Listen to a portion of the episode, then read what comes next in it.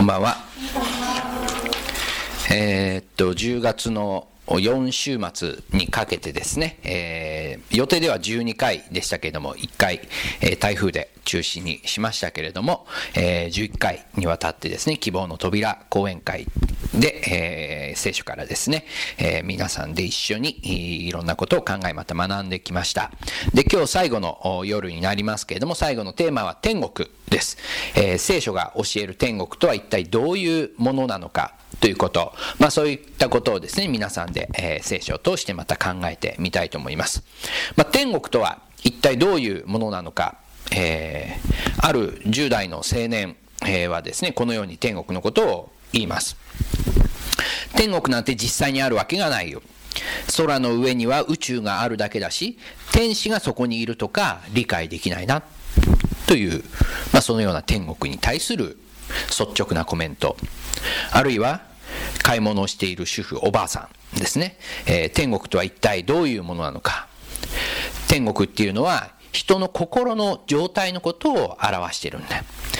心が穏やかで平安に満ちているということ。それが天国だ。まあそのようにこう言うわけです。また、あるいは成功したビジネスマンは言います。天国っていうのはもう僕の家のことです。もうこの家には300万ドルの価値があって、まあ天使は言えば自分の子供たちのことだ。もうこの地上に私の家こそがもう天国そのものだ。まあいわゆる聖書が言うような天国ではなくて、この地上の幸せな場所、そのようなところが天国っていうんだというわけです。いっぱい勉強している大学生、勉強すればするほどこんなことを言うかもしれません。天国なんてそんなことを信じている人がまだいるんですか？昔の人の作り話でしょ？今のこの時代、天国を信じている人なんていないんじゃないか？そんなことをこう思う。勉強すればするほど、いろんな知識が入ってくればくるほど、何か天国なんてそんなものはないんじゃないか。そういう思いになってしまう。あるいは年配のご夫婦、天国のことを、天国とは実際にやっぱり実在するものだと信じています。そしてそれは年を取れば取るほどその気持ち、確信は強くなってきます。そしてそれはそうであってほしいという願望も含めてどんどんどんどん大きなものになっていく。年を取るにつれて天国っていうのは実在するんだ。実在してほしい。そういう思いになってきました。まあそんなことを言うわけです。人間はそれぞれが天国についてイメージを持っていたり、あるいは天国ってこういうものでしょって定義をしていたり、まあ、考え方を持っています。これは世代、えー、年であったりとかですね、国籍であったりとか、あるいはその人の置かれている地位とか立場、こういったものによってですね、この考え方、イメージっていうのは、いろいろと変わってくるのかもしれません。もちろん、宗教観によっても様々な違いがあります。一口に天国と言っても、みんながイメージするもの、その天国という言葉を聞いてイメージするものは、それぞれ違うということが言えるのではないかと思います。例えば、この絵。この絵は天国を表しているか、あるいは地獄を表しているか、というふうに聞かれたら、どっちを表しているって率直に思いますか？天国か、地獄か。どっちだと思います？天国ですか？地獄じゃないですか？この絵。実はこの絵は地獄なんです。地獄の絵。ある人にとっての地獄の絵なんです。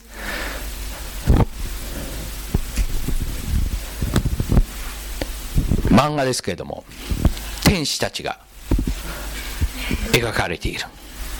この絵を見ると漫画が好きな人あ鳥山明の絵だなっていうね、あられちゃんとかドラゴンボールとか、そのタッチだなっていうふうにこう思うと思います。で、この先ほど見た、この天国に、この天使たちがいっぱい、あ、天国じゃない、地獄に、これ地獄です。地獄に、天国のようなこの地獄の光景に、このような天使たちがいっぱいいるわけです。これは誰にとって地獄なのかっていうとフリーザ様。これは実際こうドラゴンボールの世界の中でですね、こう復活の F という映画の中で、最初このフリーザが地獄にいるっていうところがこの場面が始まっていくわけです。でも、この地獄は天使たちがパレードをしていて楽しい音楽が流れている。そしてこのフリーザはですね、こうミノムシのような状態になって木に吊るされているわけです。で、その目の前には楽しい光景が広がっているわけですね。これはフリーザにとっては地獄なんです。この平和な何もない戦いも争いもないこのような世界は彼にとっては地獄として捉えられて、まあ、地獄に送られたっていうことなんですね。その人の捉え方価値観そういったものにとって何が天国であって何が地獄なのかっていうのは変わってくるわけです。僕たちが何をもって天国って思えるか受け入れられるか何を地獄と捉えるか。これは私たちの価値観というものが大きな大きな影響を持っています。そして僕たちは当然その価値観を聖書からこう築き上げているわけですよね、まあ、僕たちはこの1ヶ月の間ですね、まあ、え飛び飛びではありますけれども、聖書が一体どんなことを教えているのか、聖書は一体何を大事にしているのか、神様一体僕たちにどんなことを求めているのか、まあ、そのようなことを考えてきました。おそらくこういったことを考えてきた僕たちにとってですね、何が天国で何が地獄なのかっていうことはそんなにこのブレがないと言いますかね、えー、そんなバラエティに富んだ考え方はないと思います。私たちにとってある程度共通した天国の捉え方、イメージっていうのはあるんじゃないかなと思います。今日はもう一度ですね、この聖書に立ち返って、聖書から天国とは一体どんなものなのか、聖書を学びながらその価値観に基づいて天国とは、私たちにとっての天国とは何なのかということをしっかりと考えてみたいと思います。天国についてはあらゆる混乱があらゆるバラエティに富んだ考え方がこの世界には存在しています。でも僕たちはそのような判断の基準を聖書に求めていきたいと思います。少なくともこの講演会ではその聖書に基づいた話をずっと考えて一緒に確認してきましたし特に黙示録を通してそのような私たちの人生における大事な物事の考え方というものを確認してきました。まあ、その最後のですね、トピックになりますけれども、目視録は、あるいは聖書は、この天国っていうものをどういうものとして教えているのか。目視録の21章と22章には、この天国の光景が、まあ、ヨハネなりの精一杯の限界ある言葉での描写として描かれています。目視録の21章の一節にはこのように始まります。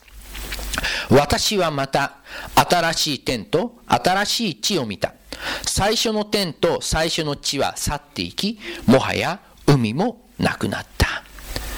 黙示録は新しい天と新しい地がやがて実現する。最初の天と最初の地、今私たちが生きている、そのようなところは消え去って、そして新しい天と新しい地が出来上がる。まあ、そのように教えているわけです。黙示録に限らず、聖書は創世記からそして黙示録に至るまで預言者を通してですね、神様が記したものですけれども、こういったものを通して私たちは新しい天、新しい地について教えられてきました。聖書は創世記から黙示録に至るまで新しい天と新しい地がどういうものなのかということを教えているわけです。これらの預言者たち、聖書を書いた者たちはですね、人間がどれだけ神様に背いているかということを預言者たちは聖書を通して警告し続けました。あるいはこの世界がいかに罪に支配されていて戦争であるとか犯罪であるとか暴力というものに満ち溢れてしまっているのかということ。あるいは、そういったものが嫌だなと思いながらも、神様を信じていたとしても、どうしてもそちらの方にこう流れていってしまう、そういった人間というものを描いていますし、神様を信じていたとしても、苦しみを100%避けることもできなければ、どんなに健康に気をつけていても、病を負ってしまう、病気になってしまう、そういった世界であるということを聖書は否定していない。むしろそういったものなんだということを私たちに伝えようとしています。しかし、この世の中はそのような私たちにとって悲しい出来事、理不尽な出来事、あ、嫌だなと思うような出来事に満ち溢れているんですけれども、聖書には最終的には愛と喜びと平和に満ちた新しい天、新しい地が完成するんだということを創世記から黙示録に至るまで繰り返し繰り返し述べられているわけです。聖書が教える新しい天と新しい地。それはですね、いろんな表現ができるかと思いますけれども、代表的なその表現の仕方で言えばですね、それは回復されたエデンであるということ。神様が最初に作られたあの天地創造の6日間の天地創造の技で作られたあのエデンの回復こそが天国の実現であるということを言っているわけですね。では、エデンが一体どんなところだったのか、そんなことを見てみたいと思いますけれども、ガラスのように透き通った綺麗な湖があり、澄み切った空気、明るい日差し、曇りなどないいつも晴れた素晴らしいお天気があり、そして木々は美味しい実を実らせ、青々と葉っぱが茂り、その美しさはとても言葉では表現できないものでした。すべてが調和していて、何一つ自然の脅威というものはありませんでした。すべてがうまくいっている。そのような世界、それがエデンでした。植物だけじゃなく、動物もみんな平和に満ちていた。鳥や動物はアダムとエヴァが近づいても決して恐れることなく、一緒に共存していくことができた。むしろ仲間として一緒に群がって生きていた。それがエデンという場所でありました。そのエデンのその2は愛と喜び、そして親密さ、この関係の深さ、近さというものがありました。もちろん病気やそして苦しみ、そういったものによる痕跡、そういった影響すらもありませんでした。神様が作られた完全な世界だったわけですね。そこに入り込んできてしまったのが罪というものでした。蛇に誘惑されたエヴァがその善悪の知識の木の実を食べることによって、そそのかされることによって、罪というものが私たちにとって本当に嫌なものなんだけれども入ってくる前、神様に服従するよりも神様の言葉ではなくて自分が生きたいように生きた方がもっともっと大きな喜び、もっともっとより良い毎日を送ることができるというこの誘惑にそそのかされて、この完全だったエデンに一つの罪というものが入ってきてしまった。そこから全ての調和が崩れていってしまった。った聖書はそのようにこの世界の状況を教えているわけです。最初から混乱して、最初からめちゃくちゃで何があるかわからない世界が作られたのではなくて、全てが調和していた世界であったにもかかわらず、そこに神様がいなくても、神様なしでも生きていける。むしろそちらの方がより良い充実した人生が送れるんだと思った人間の小さな神様に背く心から全てが崩れていってしまった。そういった世界、反逆に満ちた、そんな世界になってしまいました。罪の悲しい出来事が次々と繰り返される、そんな世界にこの世界はなってしまったわけです。アダム以来、私たちのこの世界はあらゆる世代において人類は本当に様々な経験をしてきました。反逆の中に世界の苦痛、苦難、そういったものが繰り返し繰り返し起こってきました。いろんな信仰者の歩みが聖書には記録されています。しかし、天国を望んだ、そのような中にあっても、天国を望んで生きてきた人たちの歴史がまた聖書には描かれています。もうこんな世界だったらどうだっていいと言って、ただ悲しみと絶望の中に人々は生き続けてきたわけではないんですね。どんなに嫌なことが繰り返される世の中であったとしても、どんなに罪に満ち、そして怒りと暴力で満ちていたとしても、その世界で良しとしないで、その先に必ず良いものがあるという、そのような希望を持って生きてきた人たちの歴史が聖書には書かれています。みんながみんな絶望的に暗く生きてきたわけではないんです。神様に背き続けてきた歴史ではないんです。聖書には信仰に生きた人々がいっぱい出てきます。何世紀にもわたって歴史を通じて神様にしっっかりとつながって生きていこうとした人たちがいました。時に自分の罪深さに気づかされて、そして神様に悔い改めた、そういった人たちの歴史でもあります。そんな人たちがどんな思いだったかというのがヘブライ人への手紙にはいろいろといろんな人物が登場して書かれています。その代表的な人物はアブラハムです。アブラハムについてヘブライ人への手紙にはこのように書かれています。アブラハムは神が設計者であり建設者である堅固な土台を持つ都を待望していたからです。アブラハムも様々な人生を歩んできました。子供がなかなかできない。そのような年月、何十年もの老人になってもなかなかできないという、そういった思いを持って生きてきたアブラハムの人生というのは、ずっと幸せだったわけではありませんでした。いい時もあれば、悪い時もある。そのような人生の中でアブラハムはいつも神が設計者であり建設者である堅固な土台を持つ都を待望していた。まあ、回りくどい言い方をしてますけれども、つまり天国を待ち望んでアブラハムは生きていた。そのように聖書は言っているわけです。モーセも同じでした。モーセはエジプトでまあ、イスラエル人の子供として生まれましたけれども、難しい情勢の中で、まあ一度捨てられる。しかし、王女によって拾われて王宮で過ごしていく。しかしその後も波乱万丈な人生を送っていくわけですよね。彼は選ぼうと思えば、何不自由しない豊かな生活をずっと一生送ることもできたであろう。そんな人物でした。しかし彼が望んだ、目指した人生はそういったものではありませんでした。これもヘブライ人の手紙に書いてあるモーセの人生です。信仰によってモーセは成人した時、ファラオの王女の子と呼ばれることを拒んで、儚い罪の楽しみにふけるよりは、神の民と共に虐待される方を喜び、キリストのゆえに受けるあざけりをエジプトの財宝より勝る富と考えました。与えられる報いに目を向けていたからです。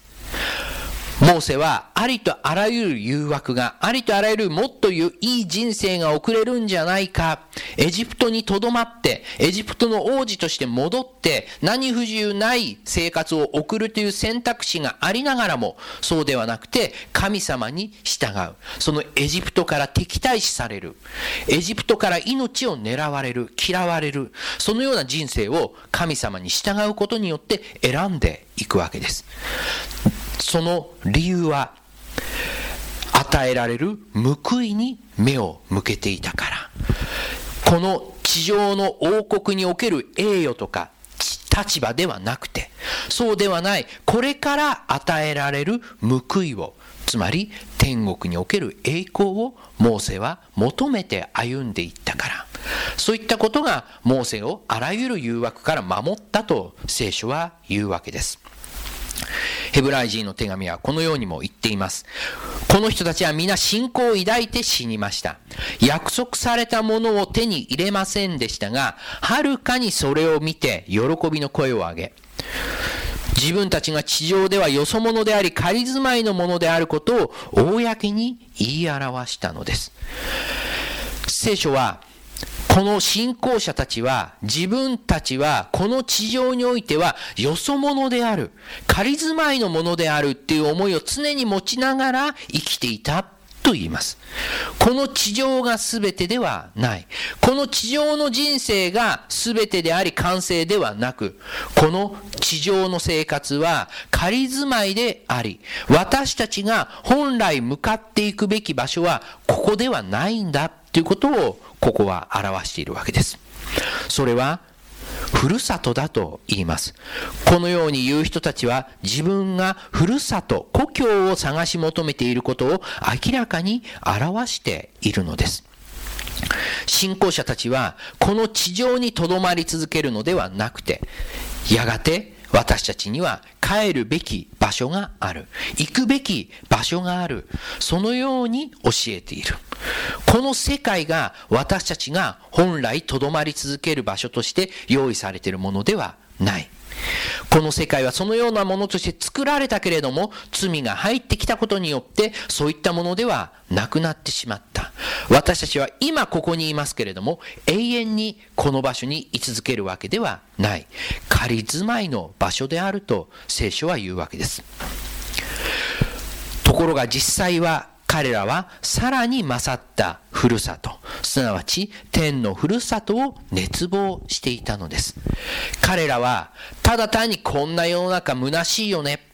こんな人生どうせ死ぬだけだから構わないよね。という、そういった儚い思いを持って生きていたわけではないっていうんです。仮住まいっていうのは、そういった自暴自棄になって投げやりになって生きていたっていうことを意味しません。そうではなく、もっともっとさらに勝った良いものを彼らは待望して熱望して、それが彼らのあらゆる心の支えであったっていうわけですよね。いろんなことに嘆き、悲しみ、そして憂うことがたくさんあったけれども、彼らを支えていたのは、よりどころにしていたのは、天国というやがて帰るべき場所があるんだということを彼らはしっかりと心に留めて歩んでいった。そういった人生だったというわけです。だから神は彼らの神と呼ばれることを恥となさいません。神は彼らのために都を準備されていたからです。これはとっても大事な聖書の約束です。その都は誰が準備するものなのかっていうことがはっきりと書いてある。天国は誰が与えてくれるものなのかっていうことがはっきり書いてあるわけです。私たちの生き方が私たちの信仰が作り上げる理想郷ではないっていうんですね。私たちがこの地上でどう生きるかによって天国の完成度が変わってくるっていうことを言っていないんです。この聖句がはっきり言っていることは、この私たちが熱望している、信仰者たちがずっと熱望してきた天国、ふるさとは、神が準備してくださっている場所だというんです。人間が作り上げる場所ではなく、神様が人間のために用意してくださっている。そういう場所だというわけですね。これはとっても大事な天国の捉え方です。僕たちの信仰が天国を左右するわけではありません。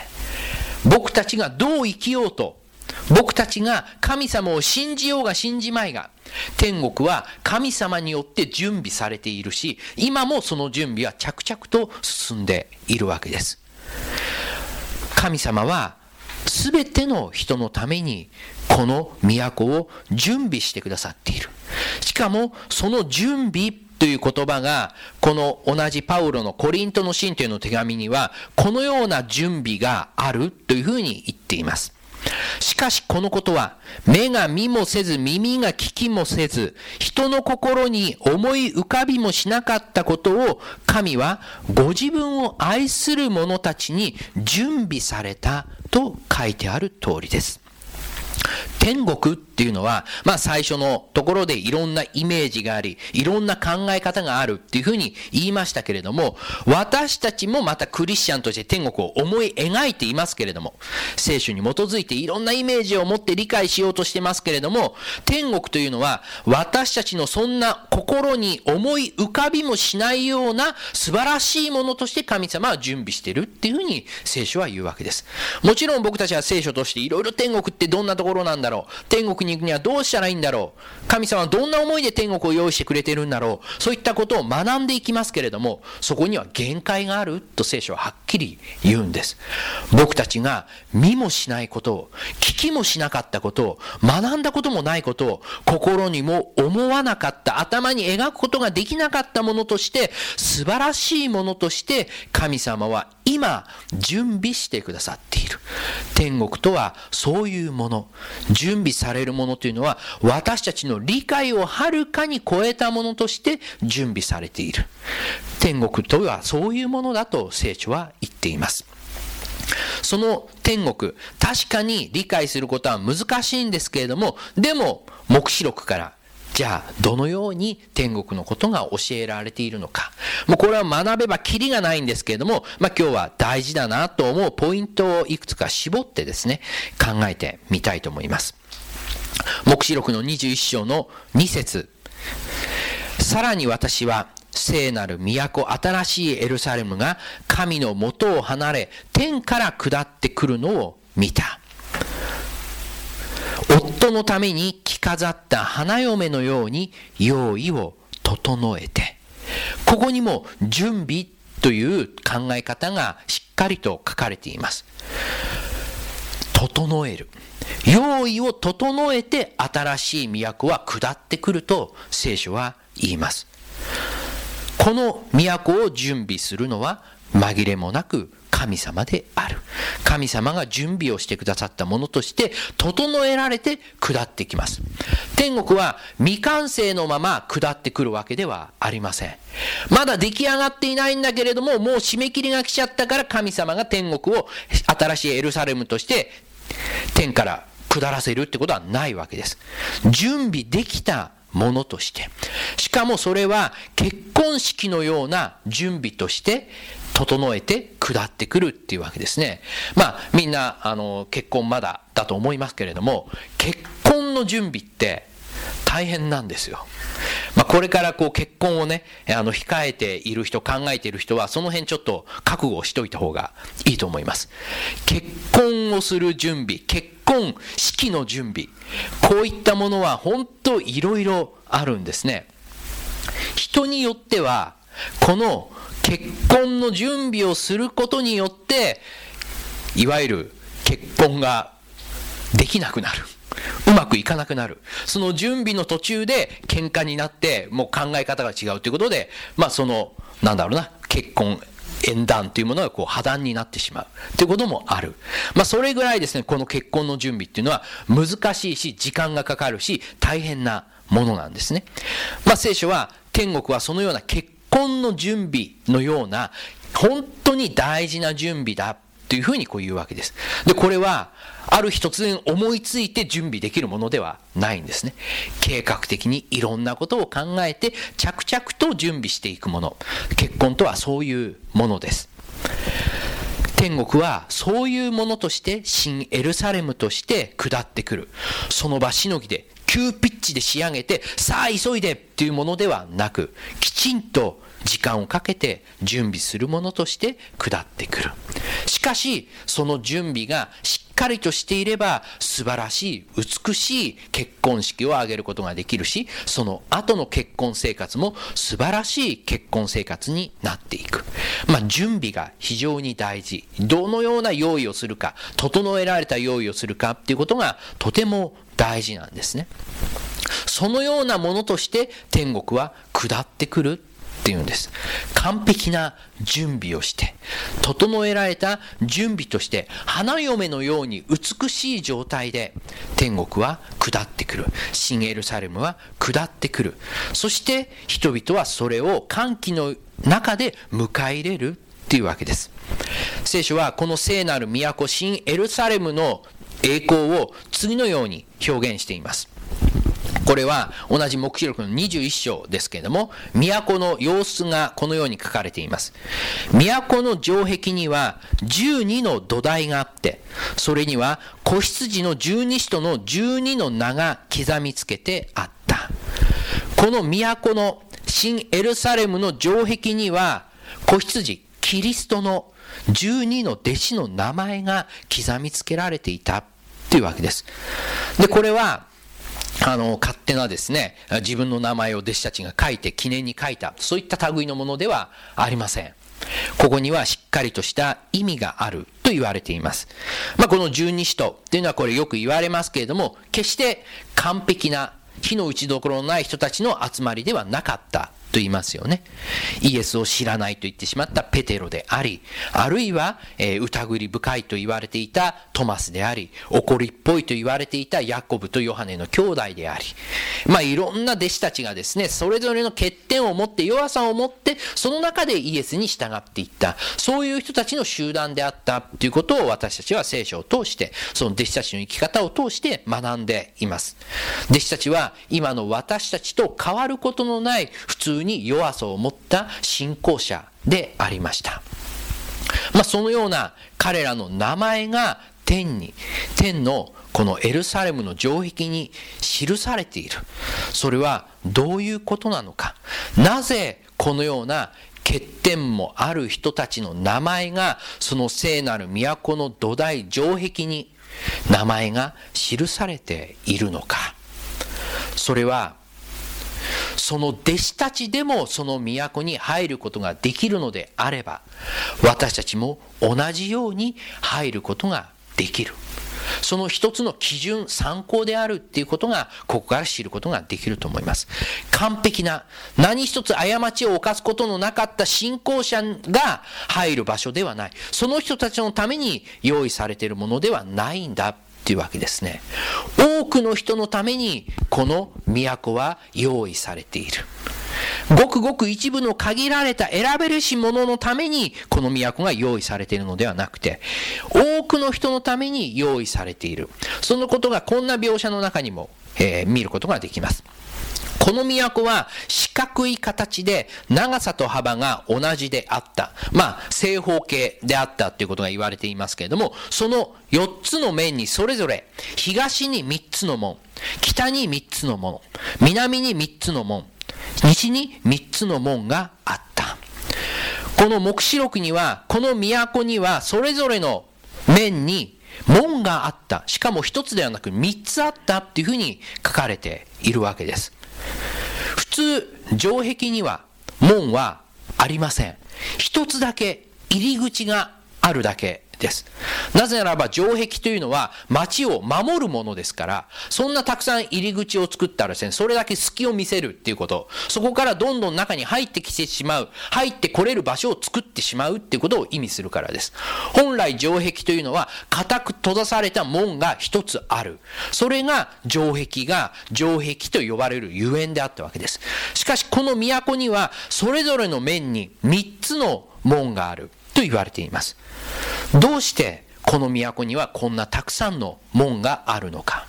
それは理由は非常にシンプル、簡単で、一人でも多くの人に入ってきてほしいという神様の思いがここに現れているということなんです。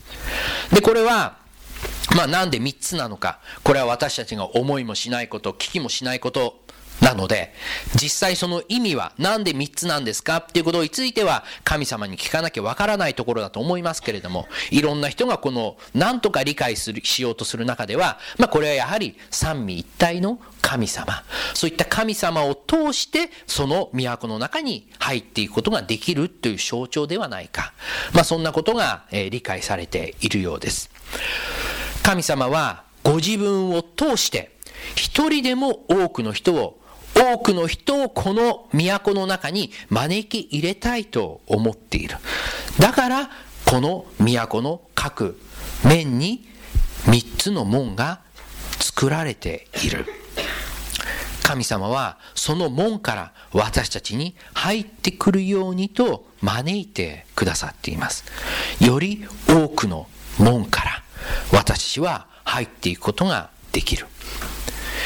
私たちがたとえ今罪深さを持っていたとしても、どのような弱さを持っていたとしても、その門は私たちに対して開かれているんです。すべての人に対して、この天国の門、エルサレムに入る、新エルサレムへの門は開かれている。聖書ははっきりと天国の様子をそのように私たちに伝えようとしています。私たちを迎え入れたいという思いがこの都の姿からも私たちは学ぶことができます。そしてイエス様はこの天にあなた方の住まいを用意するために私は帰る。そして、もしも場所が足りなければどうするとイエス様はおっしゃいましたか？場所が足りなければそれを用意する。場所を私は作る。ちゃんとあなた方のために場所を確保する。つまりこれは入りたいけれども、本当なら入れるんだけれども、場所がいっぱいで、定員がオーバーで入れないってことはありえないっていうことなんです。入れるべき人、入るべき人は全て入ることができるように神様は用意する。天国には定員がないんです。極めて美しいこの都の光景。それは私たち全ての人を神様は招いているということを表しています。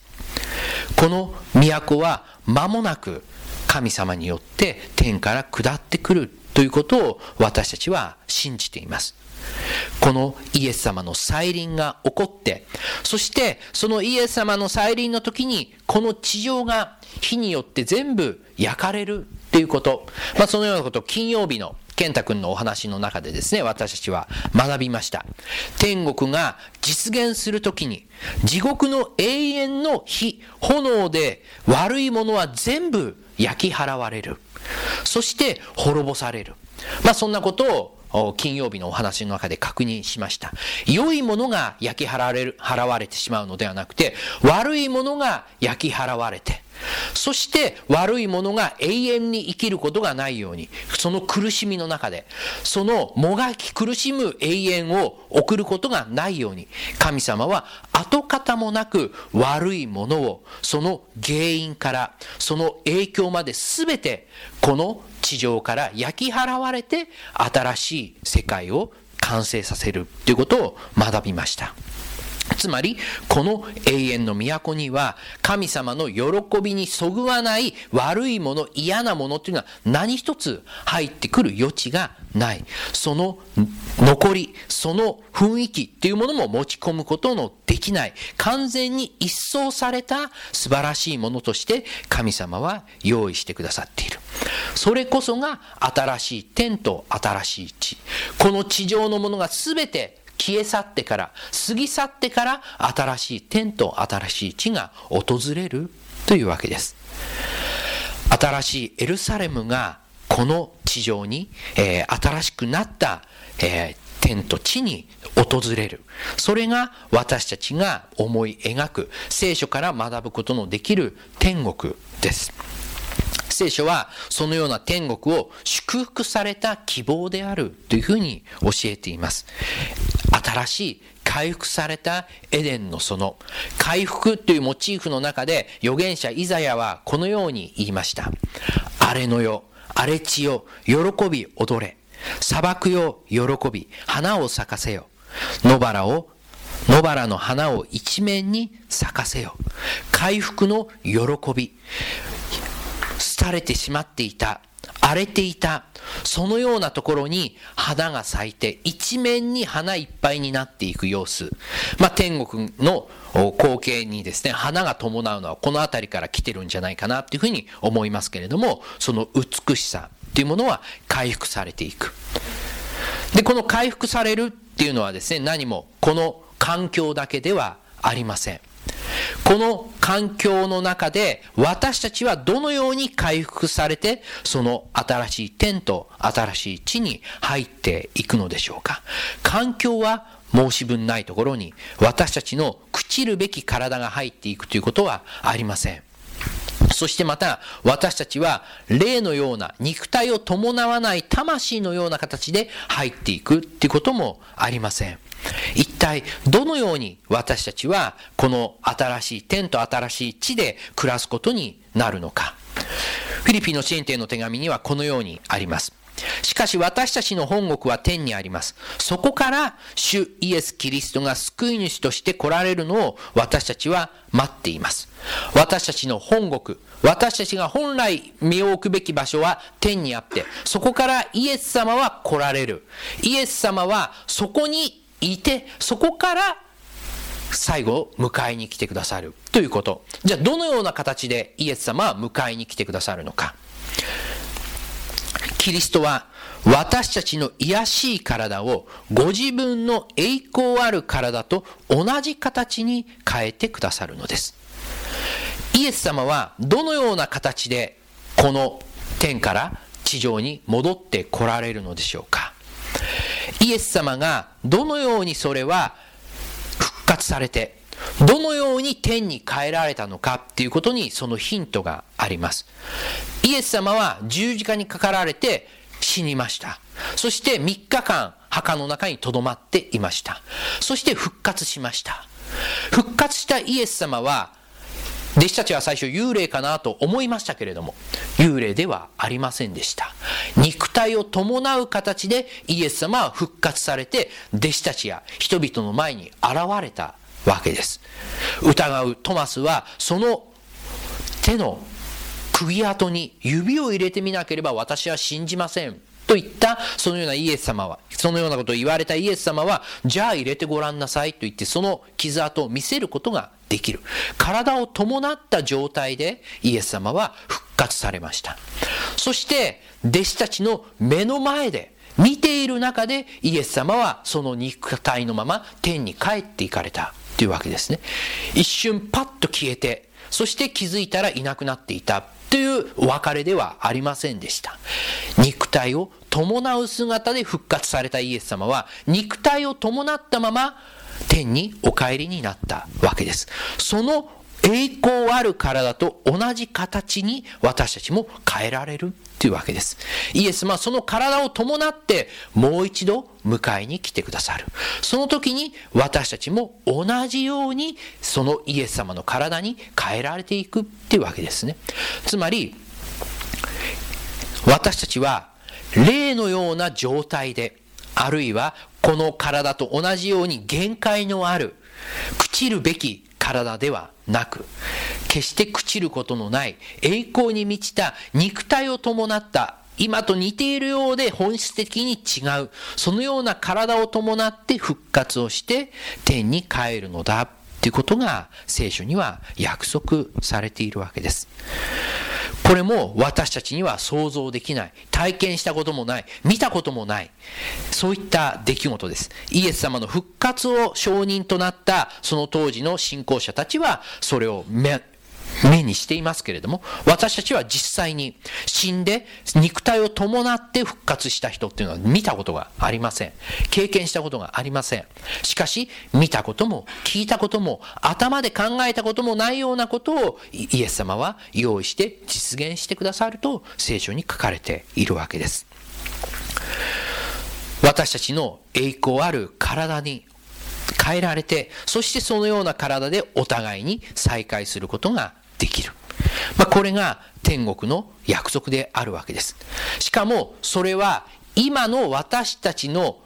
いわゆる個性というんでしょうか。そういった品性というんでしょうか。そういったものを私たちはそのまま持って天国に行くわけです。どういうことかっていうと、天国に行ったら全部リセットされて、そこで初めましての出会いではないっていうこと。なんですね。初めましての出会いが天国で繰り広げられるだとしたら、そこに懐かしい再会というのは一切ないわけです。私たちが天国に一つ、えー、いわゆる希望として抱くことは、この世の中でお別れしてしまった人、死によって別れざるを得なかった人との再会っていうものが一つの希望としてあると思います。そういったものが約束されているっていうのはどういうことかというと、私たちは天国に行っても個々の個性を持ったままで天国に行くっていうことですね。全然違う新たな作られた新しい霊、新しい体を持つっていうのは確かにそうなんですけれども、全くこの地上での、えー、いわゆる記憶、記録っていうものがないっていうわけではない。全く姿が変えられるわけではありますけれども、私は私として天国に行くことができる。だから懐かしい再会がある。きっと姿形は変わるかもしれません。いつの、えー年代の姿になるかっていうのもこれは分かりません。ある人は赤ちゃんかもしれませんし、ある人は老人かもしれませんし、ある人は若々しい時かもしれませんし、まあおそらく一番その人の人生にとっていい時っていうようなことがちょっと漠然とした答えではありますけれどもよく言われます。まあそのような状態ではありますけれども、お互いに誰だっていうのは分かる。そういった状態で天国に行くことができる。というわけです。しかしそこには罪、あるいは病気の跡というのは一切ないというわけですね。都に住む者は誰でも病を訴えることはない。都に住む民は罪を許される。その時、見えない人の目が開き、聞こえない人の耳が開く。その時歩けなかった人が鹿のように踊り上がる。口の聞けなかった人が喜び祝う、歌う。私たちがこの地上で、あーっと悲しくなるような障害であるとか弱さであるとかそういったものは一切天国に持ち込むことができない。すべてが解消されて私たちは天国に行くことができる。そのような喜びに満ち溢れている。喜びと幸せしかない。そのような天国、そのような場所が天国である。というわけです。ですから、黙示録は言います。彼らの目の涙をことごとく拭い取ってくださる。もはや死はなく、もはや悲しみも嘆きも、ロークもない。最初のものは過ぎ去ったからである。最初のもの、死、悲しみ、嘆き、ロークは全て過ぎ去って、そして新しい天と新しい地が実現します。天使はまた、神と子羊の玉座から流れ出て、水晶のように輝く命の水の川を私に見せた。その天国には命の水の川が流れている。そしてその川のほとりには川は都の大通りの中央を流れ、その両岸には命の木があって年に12回実を結び、毎月実を実らせる。そしてその木の葉は諸国の民の病を治す。私たちがこの11回のこの講演会の中で学んできたように、自分の罪を認めて、キリストがその私たちの罪のために十字架にかかって、その罪の責任を全部受け入れてくださった。このことを信じる人には永遠の命が与えられる。そのことを信じる人がこの天国に招かれている。永遠の命を可能にする命の水の川と命の木の実を私たちはいただくことができる。すべての人が天国に入り、命の水を飲み、命の木の実を食べ、私たちは永遠に生きるものとなることができるわけです。私たちはその天国において神様によって愛されて、養われて、そして神様によって包み込まれて、神様によって全てが満たされる。そのような場所に私たちは神様によって招かれています。そのようなことに私たちは望みを持っているがゆえに、この地上で力強く生きることができるのだと聖書は言います。主に望みを置く人は新たな力を得、わしのように翼を張って登る。走っても弱ることなく、歩いても疲れない。私たちに力を与えるものは、この天国に対する望みだというわけです。この地上では私たちには様々な疲れがある。ヨハネもこの地では私たちには苦しみがある。そのようにはっきりと言いました。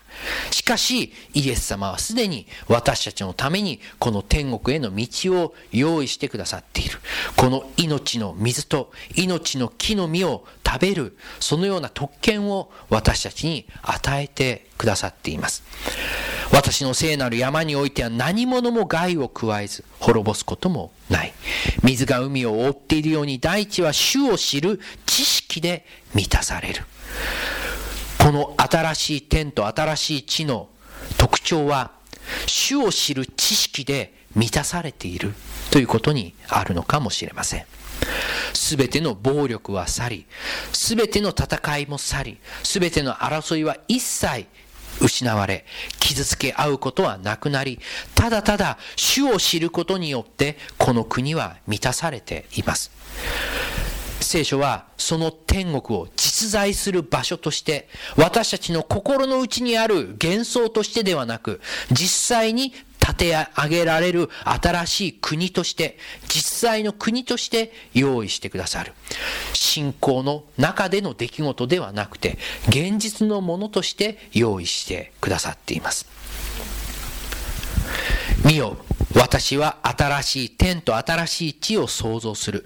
初めからのことを思い起こすものはない。それは誰の心にも昇ることはない。聖書は罪の歴史を余すところなく記しています。しかし、天国においては、もはやそれをほじくり返すような、そういったことは一切ないというわけです。初めからのことを思い起こす人は一切いない。私たちは今、たとえ悔い改めていたとしても、おそらく完全に私たちの罪から解放されて、きれいさっぱり、いやあのことはもう私は何とも思っていませんよっていうことはおそらくありえない。だと思います。許されていたとしても、どこかに引っかかりみたいなものを持っている。どこかに後ろめたさみたいなものを持ちながら、私はこの地上で歩んでいく。しかし、天国ではそういったものはもはや持ち込むことができない。初めからのことを思い起こすことは誰もいない。そういったものが心にふっとよぎる人は誰一人いない。誰の心にも登ることはないと約束してくれています。喜ばしい、素晴らしい思い出だけが天国には残り続けます。その中心にはイエス様がおられるからです。天国の、聖書が教える天国のいろんな特徴、まあ実際にある場所であるということ、神様が用意してくださる場所であるということ、肉体を伴っていくということ、永遠の命が約束されている場所、いろんな表現をすることができると思います。しかし、聖書の中で一番大事な天国のポイント、それは神が、キリストがその中心におられるということに尽きると思います。これはキリスト教の私たちの聖書に基づく天国の捉え方の大事な部分です。単純で当たり前のことのように思うかもしれませんけども、ここが一番大事なんですね。どんな素晴らしくても、どんな悩みも、嘆きも労苦も涙も死もなかったとしても、そこにイエス様がいなかったら、そこに神様がいなかったら、それはもはや天国ではないんです。天国とは呼べないし、そんな天国はありえないというわけです。天国とは神様と完全に交わりを楽しむことができる場所、そのように言うことができると思います。その中心にはキリストがおられます。そのキリストは私たちのためにその命を捧げてくださった方です。私たちの罪のために茨の冠をかぶせられた方です。私たちのために命を捨て、そして十字架の上で血を流してくださった方です。イエス様のこの地上での歩み、そして今もなお天の聖女で行われている奉仕は、すべて新エルサレムのため、新しい天国のための準備としてイエス様がしてくださったことです。そのイエス様が天国にいないっていうことはありえない。その準備の中心はイエス様だったわけです。黙示録にはこのように書かれています。私は都の中に神殿を見なかった。全能者である神、主と子羊とが都の神殿だからである。この都には一つ特徴的なこととして神殿がなかった。というふうに聖書は言います。神殿、イスラエル人にとってエルサレムにおける神殿というのは町の中心でした。神殿のないエルサレムなんていうことはイスラエルの人たちが考えられないことなんですね。今も僕たちは、あの、アンスクニチの聖書研究ガイドでエズラ・ネヘミヤを学んでいます。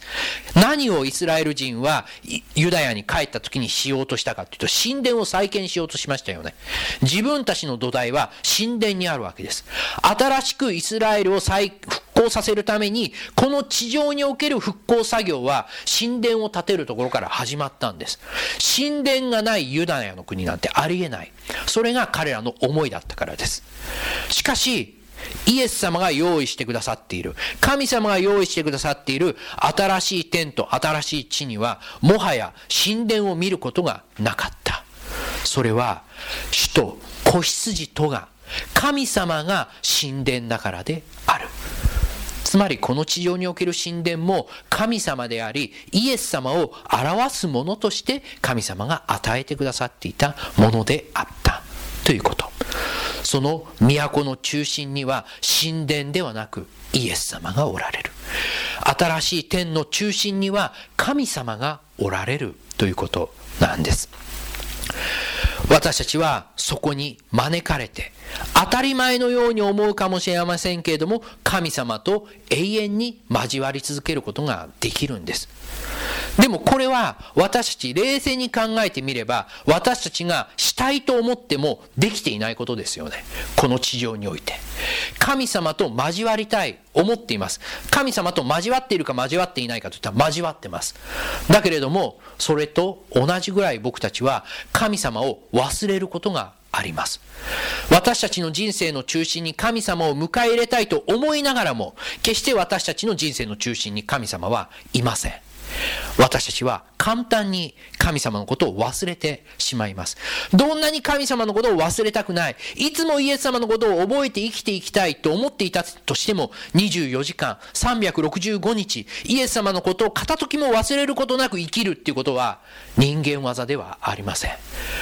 僕たちはどんなにそういったことの憧れを持って、そういったクリスチャンでありたいと思ったとしても、できないという現実がこの地上ではあります。どんなに神様のことが大好きであったとしても、どんなに心から十字架を感謝していたとしても、僕たちは神様のことをこの地上で忘れる瞬間があるんです。しかし、天国は一瞬たりともこの神様のことが僕たちから消えることはないっていうんです。いつも中心にイエス様がおられる。いつも神様が共におられる。これが実現するっていうのが天国が天国だと呼ばれるゆえんではないか。そう思います。だから天国ではこんな賛美の声が鳴り響いていると目視録は言います。天使たちは大声でこう言った。ほふられた子羊は力、富、知恵、威力、誉れ、栄光、そして賛美を受けるにふさわしい方です。天国ではイエス様に対する、ほふられた子羊に対する賛美の声がこだましてるんですね。それが永遠に失われることがない。僕たちが決して忘れることがない。僕たちが、あ、今一瞬イエス様のことを考えずに物事を判断してしまいました。イエス様抜きにこの決断をしてしまいました。そういったことが一切なくなる。そういったことができなくなる。いつも神様が私たちと共におられる。神様が共にいてくださる。それが天国の一番大事なポイントであり特徴です。聖書が教えている天国、それは私たちが決して神様を忘れることができない場所、そのようなものとして天国を教えています。イエス様はその天国の実現のために今も働いてくださっています。そしてそのような私たちとイエス様は一緒にいてくださいます。イエス様がインマヌエル、神、我らと共にいます。そのような方としてこの地上に来てくださった時から私たちは神様が私たちがどんなに忘れることがあったとしても神様はもうすでに天国のその祝福を実現してくださっているということを知っています。その時、私は玉座から語りかける大きな声を聞いた。見よ、神の幕屋が人の間にあって、神が人と共に住み、人は神の民となる。神は自ら人と共にいて、その神となり、イエス様が地上に来てくださったことによって、私たちと共にいてくださる。実はそれが完全に実現するのが、この天国だというわけです。人が神の神となる。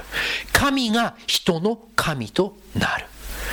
神と人が完全な形で神と人になるということ。これが天国です。今、この地上ではそれが完全に実現できていないんです。しかし、神様は変わることなく私たちと共にいてくださいます。たとえ私たちが忘れたとしても、私たちが忘れていることがあったとしても、天国に行くまで私はあなたのことを忘れてないよっていう言葉を待つ必要はありません。私たちが忘れていたとしても、神様は決して私たちを忘れることがありません。天国に行った時に私たちは神様のことを忘れなくなりますけれども、神様はもうすでにこの地上における時から私たちのことを片時も忘れることなく覚えて、あなたは私にとって大切な価値ある存在だということを言ってくださっています。このイエス様の言葉は私たちが天国まで待つ必要はありません。十字架のイエスを見れば、どれだけ私たちが神様にとって尊い、大切な存在なのかっていうことは私たちに伝わってくるのではないでしょうか。天国に行った時、その感謝はもっともっと大きくなると思いますけれども、今、この地上でもすでに私たちは神様に大切にされているんだ。ひとときも忘れられることはないんだっていうことを確信を持つことができます。神様は聖書を通して私たちにいつも私はあなたを覚えている。聖書を通して私はいつもあなたを愛している。そして聖書を通してあなたが私のことを忘れなくなるとき、それが天国だ。そのような場所として私は用意して待っている。そのように招いてくださっています。たとえ私たちに今弱さがあったとしても私たちにたとえ今神様を忘れる瞬間があったとしてもイエス様の十字架を受け入れてこの罪のために全て神様が追ってくださったということを信じるとき私たちのその神様を忘れないものになりたい。神様といつも共にいることを喜べるものになりたいという思いは実現されます。やがてイエス様は迎えに来てくださいます。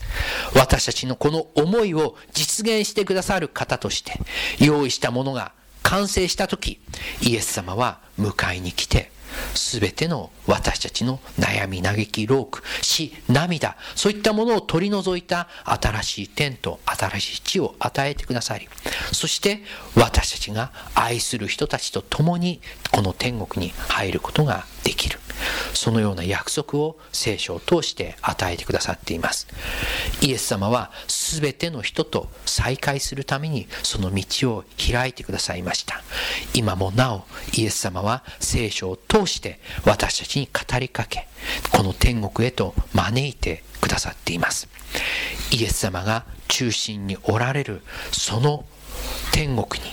私たちが入ってイエス様と一緒にいつまでもその中心で生きていくことができるようにそのような備えをこれからも一緒にしていきたいと思います。聖書を通してイエス様の思いをいつも学びながらイエス様がだけが準備をしているのではなくて私たちもまたこの地上で天国に入る準備を一緒にしていきたいと思います。イエス様と一緒に歩むことを喜べるものとしてそのような心を整えていきたいと思います。このメディアはオーディオバースの提供でお送りしましたオーディオバースでは福音を広めるためにお説教やセミナーなどの音声映像の無料配信を行っています詳しくは http コロンスラッシュスラッシュ www.audioverse.org へアクセスしてください。